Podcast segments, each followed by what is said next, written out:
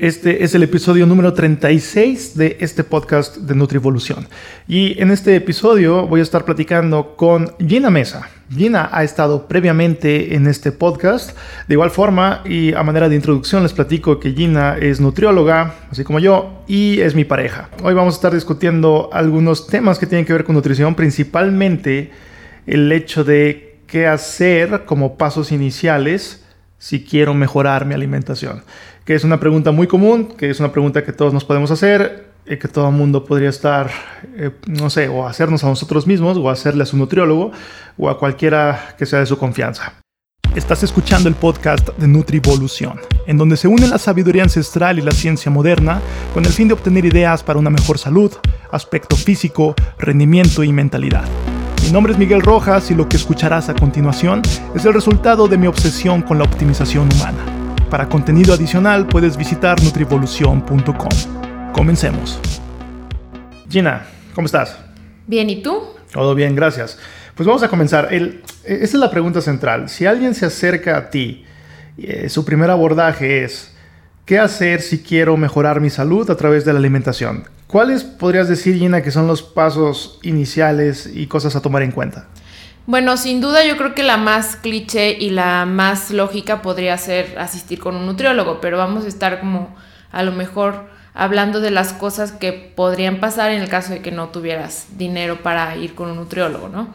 sí, ese es el paso uno, ¿no? Diríamos, eh, vea que te chequen profesionalmente. Sí, vea que te chequen profesionalmente sería como lo primerito. Pero en el caso de que no, yo creo que sí hay un colchoncito ahí que uno puede hacer incluso no teniendo mucha idea de la nutrición como para tener ciertos avances. O sea, si bien sería lo óptimo, no, no es un requisito para mejorar si es que tú así lo quieres. Y bueno, yo que, yo que le recomendaría a las personas como primer eh, abordaje, yo incluso en consulta, pues haces como un recordatorio de 24 horas, ¿no? Que consiste en que, en, de que durante la entrevista tú le estás preguntando a la persona eh, que todo lo que ha comido en un periodo de 24 horas tal cual, para tú así hacer una lista y darte una idea tanto de calorías como macros y para hacer la cuenta de todos los nutrientes que, que está consumiendo la persona de raíz. Entonces, eso es una de las cosas que cada quien puede hacer en su casa de forma sencilla. Entonces, en pocas palabras, es hacer un análisis de lo que comiste el día anterior. Y ahí podemos ver cosas muy descabelladas, ¿no? No sé, ¿cuánto dirías que ya es mucho o, qué, números podrían estar así como muy escandalosos para ti? Para mí, pues mira, recientemente tuve eh, un número muy escandaloso de una mujer, por cierto, no, no muy alta. Y bueno, ahorita eh, estamos en el entendido que está en lactancia materna, entonces pues sí, tiene más hambre de lo normal, pero sí me dio muy escandaloso el número de, de calorías consumidas. Entonces, y bueno, eso creo que va un poquito conectado que con la... ¿Qué número fue? Eran como 4.000 casi. Ok, sí. 4.000 sí, Estamos de acuerdo que eso es demasiado para una persona de esas características. Ajá, de pequeña estatura. Ajá, sí.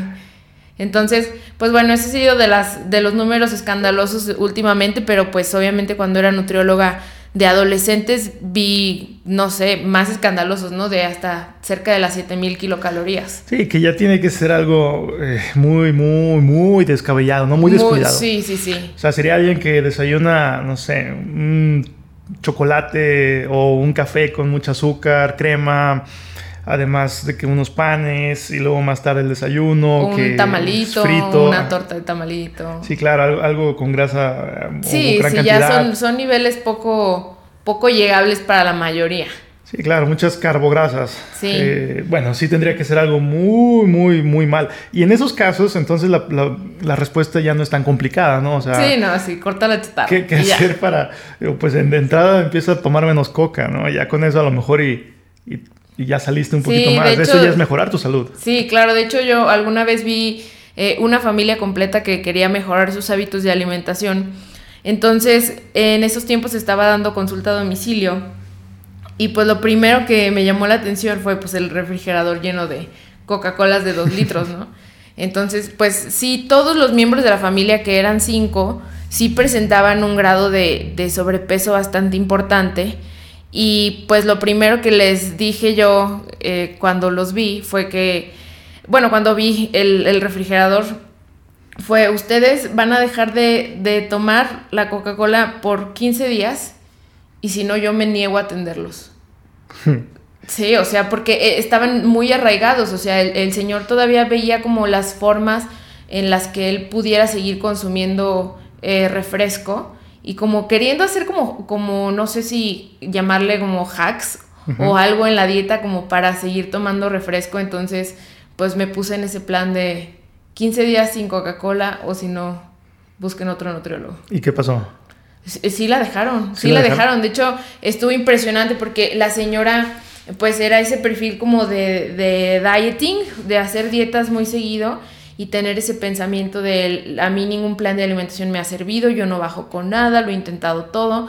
Y entonces, pues sí tenía una muy mala expectativa de los resultados de, de esa paciente, pero con el simple hecho de dejar de tomar refresco, en 15 días bajó como 3 kilos y medio. O sea, que es una cantidad muy decente para hacer el único cambio de tu alimentación, que sea dejar al 100% el refresco, me parece un resultado excelente, ¿no? Y estamos hablando de alguien que decía, no, yo, yo no voy a bajar ni con dieta.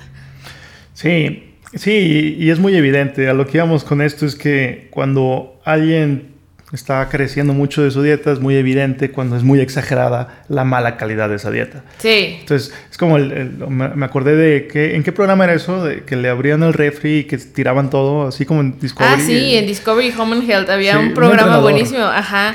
Eran dos entrenadores, creo, no, no bueno, no, no recuerdo muy bien, pero literal era eso. O sí, que iban a las 6 de la mañana a, despertarlos para, ir a entrenar y tirarle las cosas de su refri.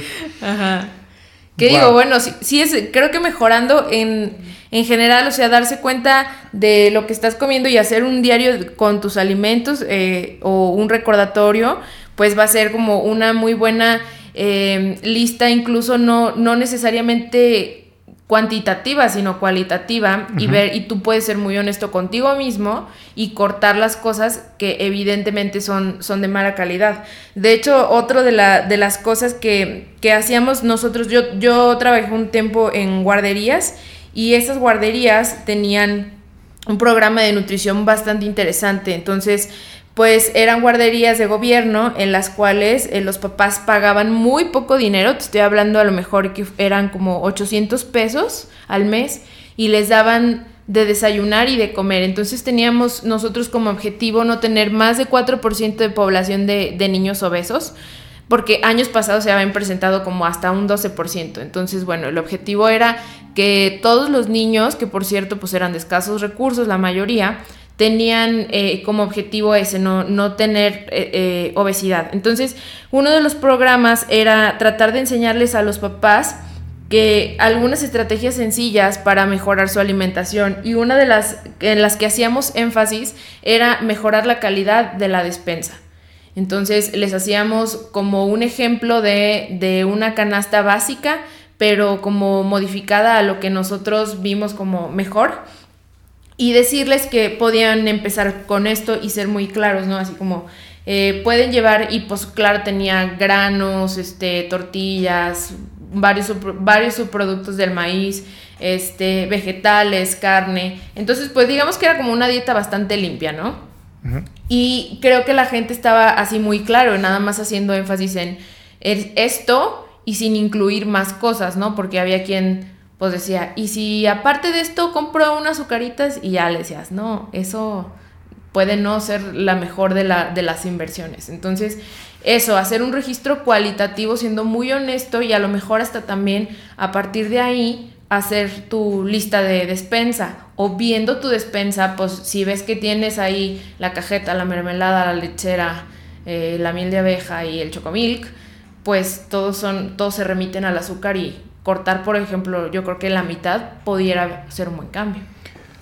Sí, y ahí, bueno, mencionas lo cualitativo y lo cuantitativo. Entonces estamos hablando de que la cantidad que no supere cierta, cierto número, claro está dependiendo de la persona, pero que no supere cierto número o que no sea eh, inferior a cierto número, ¿no? Porque también por el otro lado podríamos tener problemas. Pero tenemos la cuestión de la, de la cantidad y la cuestión de la calidad, que si bien a lo mejor están comiendo, entre comillas, la cantidad adecuada, quizá en cuestión de nutrientes ya esté bastante carente la cosa. Sí. Entonces tenemos esos dos pilares. Ahora, una vez que ya identificamos eso, ¿cuál sería el siguiente paso? Vamos a decir que en el diagnóstico no sale una cantidad exagerada, sale algo adecuado y en las opciones sale algo que también va adecuado. Entonces, ¿cuál sigue el siguiente paso? No tenemos esos problemas marcados como lo que platicamos al inicio. Ok, yo creo que el siguiente paso, y también es algo que yo lo pregunto en consulta, porque eh, tendemos a ser como, y, lo hemos hablado antes, tenemos a, subestimar lo que comemos. Entonces, eh, pues a lo mejor en, en, el registro pues no ves nada como digamos anormal. Yo creo que la siguiente pregunta sería, siendo muy honesto contigo mismo, ¿Por qué no obtienes los resultados que quieres? ¿Por qué, qué estás comiendo o qué estás haciendo que tú crees o sientes que te está frenando? O sea, y, generalmente, y todos, la mayoría de la gente a la que le he hecho esa pregunta tienen una respuesta muy certera, o sea, sí lo saben, no son pocos los que se quedan pensando así como, mm, ¿qué estaría haciendo mal? No, la mayoría sabemos que estamos haciendo mal. Y generalmente es las comidas libres, o sea, como las comidas fuera de, que están como marcadas en su mente como comidas libres, o eh, las salidas a comer o todas las reuniones sociales. Entonces, pues sí, eh, hacer también énfasis en evaluar cómo, si tú ya sientes que, que, por ejemplo, entre semana estás comiendo bien, pues hacer un análisis de lo que estás comiendo el fin de semana o también otra, otra cosa muy común es las bebidas. O sea, ese es el conteo de a lo mejor las calorías o de tu lista de alimentos de lo que consumiste. Y muchas veces se te olvidan las bebidas, que las bebidas pues también pueden ser muy altas en calorías, ¿no? Y lo, lo platicamos Miguel y yo muy seguido, o sea, como el hecho de la diferencia de calorías tan grande que sería para una persona con un trabajo de oficina el desayunar con una taza de café negro versus desayunar con una taza de capuchino. Sí. Esos detalles. Sí, o, las bebidas alcohólicas, ¿no? Que también pueden elevar mucho las calorías de forma fácil, de forma bebible. Entonces pasamos del primer pilar, que era el todo mal, que calidad, cantidad, no sé, pero algo ya muy mal, a este nuevo pilar que es parcialmente mal. O sea, ya hay como algunas fugas, en cierto porcentaje, pero no en, totalidad, o no en, mayor proporcionalidad, perdón. Entonces, ya después de pasar este nuevo peldaño, diríamos que ya está bien, o sea, que la persona quizá ya está, ya está con una nutrición adecuada. Ahora, sería el próximo peldaño, y este es el que quizá no sea necesario, quizá sí, ahorita me dices tu opinión, pero pasar el siguiente peldaño, ¿valdría la pena o no? ¿Y qué significaría? Eh, tratar de comer todavía mejor de algo que ya podríamos decir que está bien? Yo creo que es una pregunta muy complicada y depende mucho de cada quien. O sea, igual en pláticas, hablando como la definición como de, de ser como bióptimo, o sea, de, sí, ser bióptimo o, o buscar la optimización, yo no lo veo como buscar la optimización de absolutamente todas las áreas, o sea, porque creo que sería psicológicamente muy demandante y biológicamente imposible.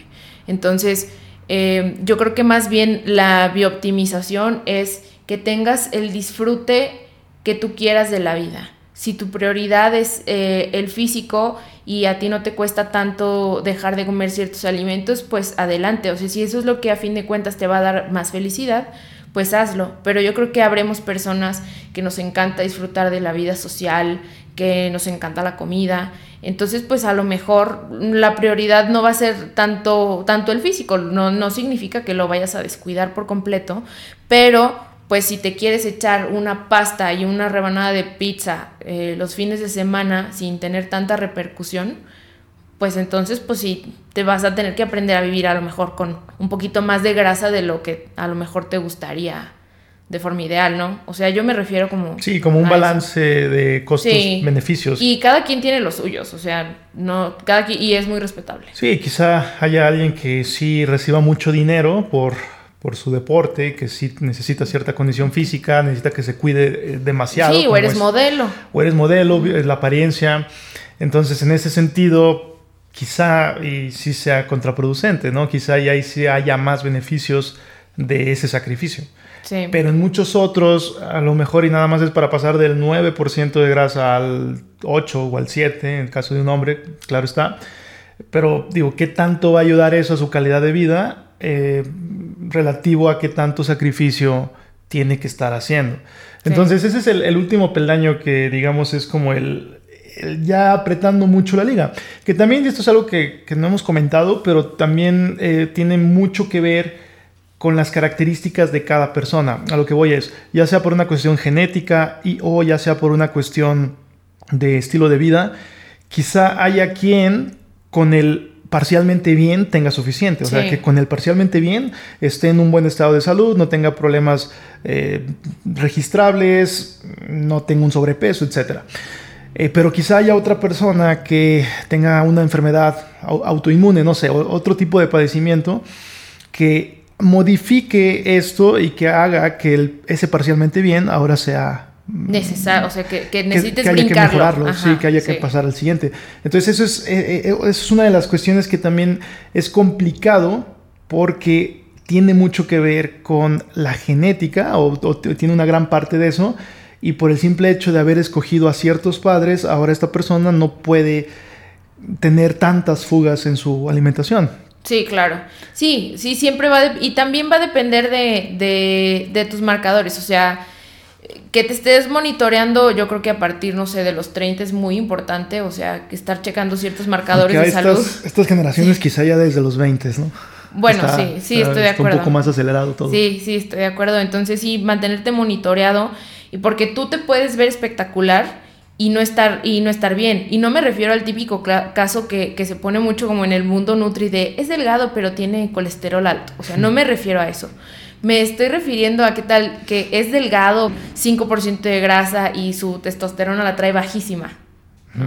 O su sistema inmunológico ya tal cual está deprimido. Entonces no me, no me estoy refiriendo solamente a, los marcadores como metabólicos, sino que me estoy refiriendo a, a otros marcadores de salud que muchas veces no se consideran tan importantes, pero yo creo que lo son casi igual que los, que los marcadores metabólicos. Sí, ya con el simple hecho más como subjetivo de calidad de vida, ¿no? O sea, que a lo mejor no hay una métrica objetiva para eso, qué significa calidad de vida, qué significa felicidad, pero sí subjetiva, y a lo mejor hay quien, a lo mejor tiene una llantita eh, X, que no es como para preocuparnos metabólicamente ni nada, pero eh, que le afecta o que la quiera bajar o que le vale, ¿no? O sea, ya dependiendo de cada, forma de verlo y de cada...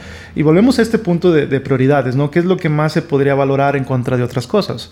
Que, por ejemplo, eh, volviendo a esto de, mm, parcialmente bien, todo, todo mal, así, eh, pudiéramos tener personas que estén todo mal pero ellos sean o sientan una mejor calidad de vida así, o sea, una felicidad más subjetiva. Pero ese es un problema porque quizá ese estilo de alimentación acorte su vida de una manera muy drástica. Sí, y estamos hablando que, que como en todos los casos, creo que los dos extremos de la campana son los problemáticos potencialmente, ¿no? O sea, estamos hablando de que sí, si estás de todo mal, o sea, puede ser comedor compulsivo, puede eh, sufrir eh, crisis de ansiedad muy fuertes, bueno, eh, o todo junto. Y del otro extremo también tenemos así como la ortorexia, o sea que ya es como no solamente pasar al peldaño de bien o muy bien, sino ya buscar como la excelencia y creo que eso también se pudiera relacionar con lo mismo, o sea, con anorexia nerviosa, bulimia nerviosa, otros tipos de trastornos como la vigorexia. Entonces, ambos extremos de la campana eh, yo creo que sí te van a llevar a un estado mental malo, deteriorado o de prácticamente, o sí, o de totalmente un trastorno de conducta alimentaria. Sí, digamos entonces que lo que sería ideal para la mayoría de las personas estaría como en ese en medio de la campana. como de en medio para como del 5 al 10 en una escala del que significaría tener esa cuestión de, sí, como lo has comentado, ¿no? De, de balance o no caer en algún trastorno tanto para arriba como para abajo, que bien puede suceder.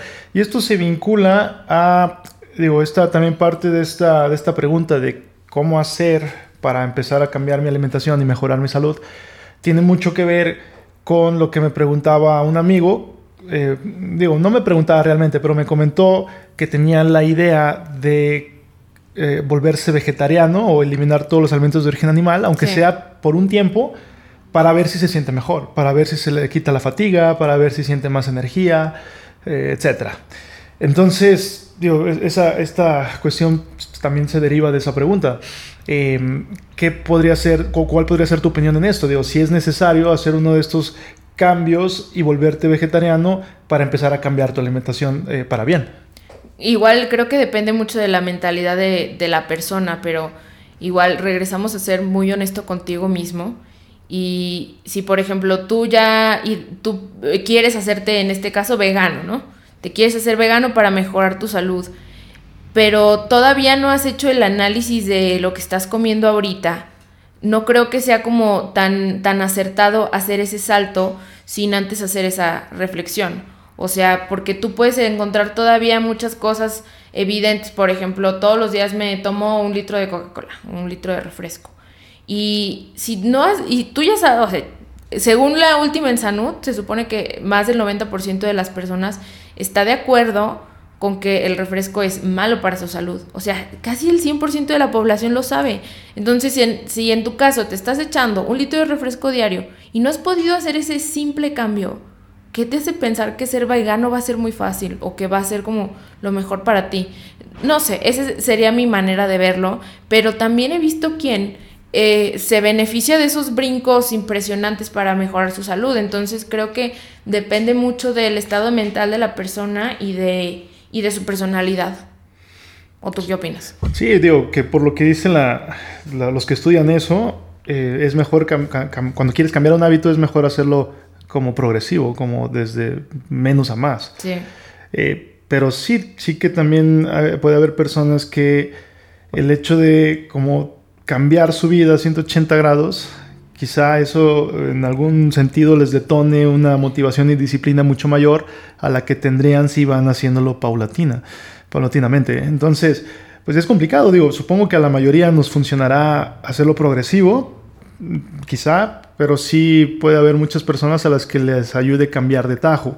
Ahora, el detalle está entonces en que eh, cambiar a uno de estos esquemas no garantiza que vayas a mejorar tu salud. Incluso podrías empeorarla. Por ejemplo, si cambias un esquema, eh, vamos a decir, si antes tenías una alimentación más o menos deficiente, estamos de acuerdo que el consumo de alimentos de origen animal puede ayudar a cubrir ciertas deficiencias. Por ejemplo, si te comes algunos huevos, si comes hígado, ahí tienes una gran cantidad de nutrientes que podrían compensar el hecho de que no tengas una dieta demasiado variada.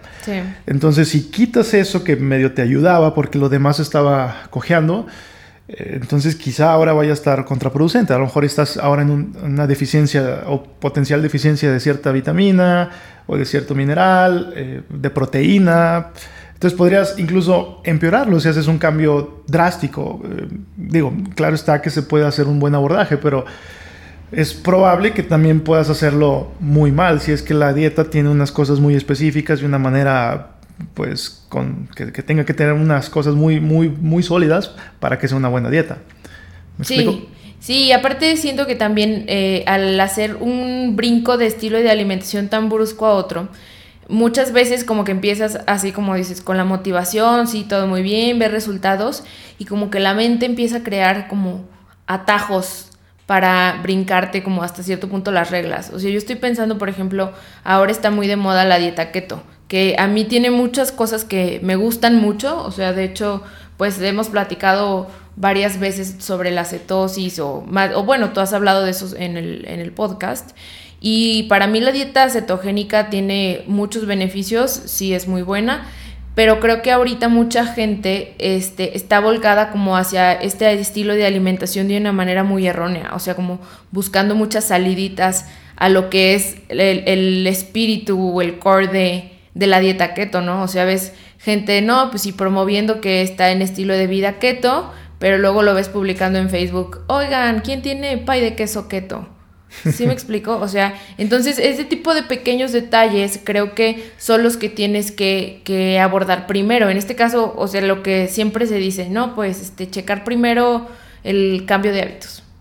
Entonces, antes de saltarte a un estilo de alimentación. Y, también, digo, se vincula un poco el cierto sentido de superioridad que se tiene al identificarte como con cierta, cierto estilo de alimentación.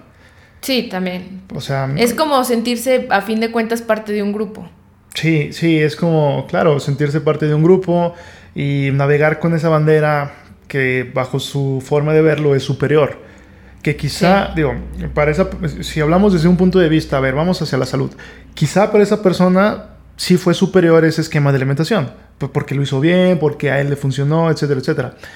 Pero en navegar con esa bandera y al, al hablar de algo tan, pero tan individualizado que puede ser la alimentación, pues no es como para decir que a todo mundo le va a ir bien. ¿Me explico? Entonces, Sí, y como, claro. eh, digo, aquí es donde podemos ver eh, que esa información se junta, o sea, muchas personas que dicen a mí me fue bien, se junta, se junta, se junta, es una bola de nieve y puede hacer que alguien que a lo mejor no está tan informado, pues le impacte esa bola de nieve y se la crea. Sí, sí, estoy totalmente de acuerdo y, y creo que por eso uno de los consejos, como ya, ya aterrizándolo, sería no trata de no brincarte de un estilo de alimentación a otro, o sea, ve con pasos pequeños.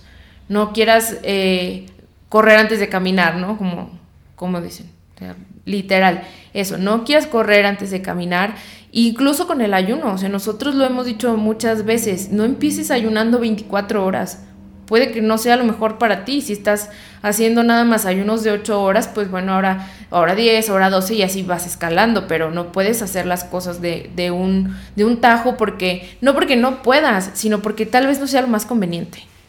Sí, y ese es un buen punto porque aquí puedo agregar que el proceso va a ser importante porque te puede ayudar a identificar dónde está esa línea entre que ya es too much, o sea, que ya no puedo más porque es muy pesado llevarlo, o que necesitas un poquito más. O sea, eh, ¿dónde podría estar ese umbral en el que eh, aquí está el punto donde no me cuesta tanto trabajo, donde me siento a gusto, donde mi salud está bien?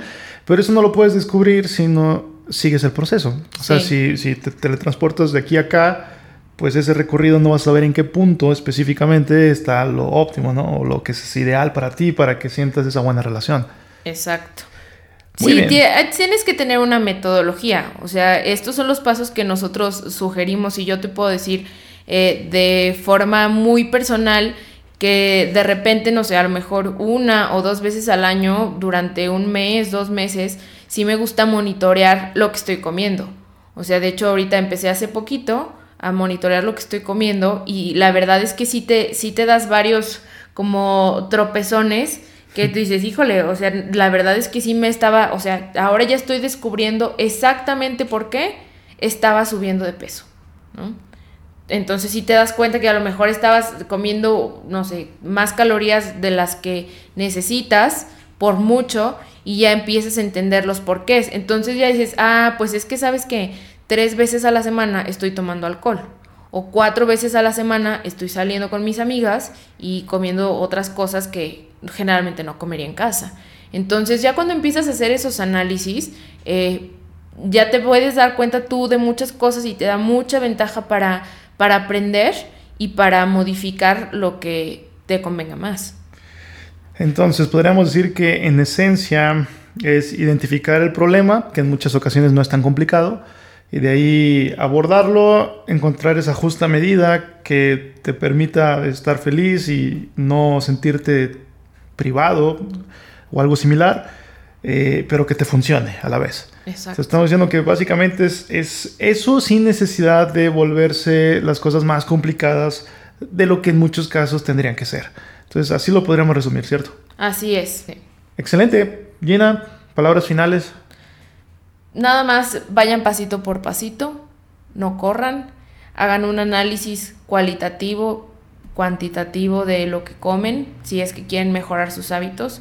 Hay muchas aplicaciones que ustedes se pueden descargar para que les ayuden con esta tarea y si no, acérquense con un nutriólogo porque también les puede ayudar muchísimo a orientar hacia dónde les conviene cambiar sus hábitos o su estilo de alimentación, en el caso de que ustedes así lo quieran también. Y tengan bien en cuenta sus prioridades, qué es lo que vale más la pena, qué es lo que ustedes están dispuestos a hacer para lo que ustedes están buscando y encontrar ese justo balance para no irnos a un extremo potencialmente peligroso. ¿Listo? Así es. Esto y levanten esa barra. Y que levanten esa barra. Ah, claro, y, y que pase lo que pase, levanten esa barra. Este es el fin de este podcast. Muchas gracias por haber estado aquí. Puedes mandarme un mensaje con tus comentarios en arroba m1guelrojas. Nos vemos hasta la próxima.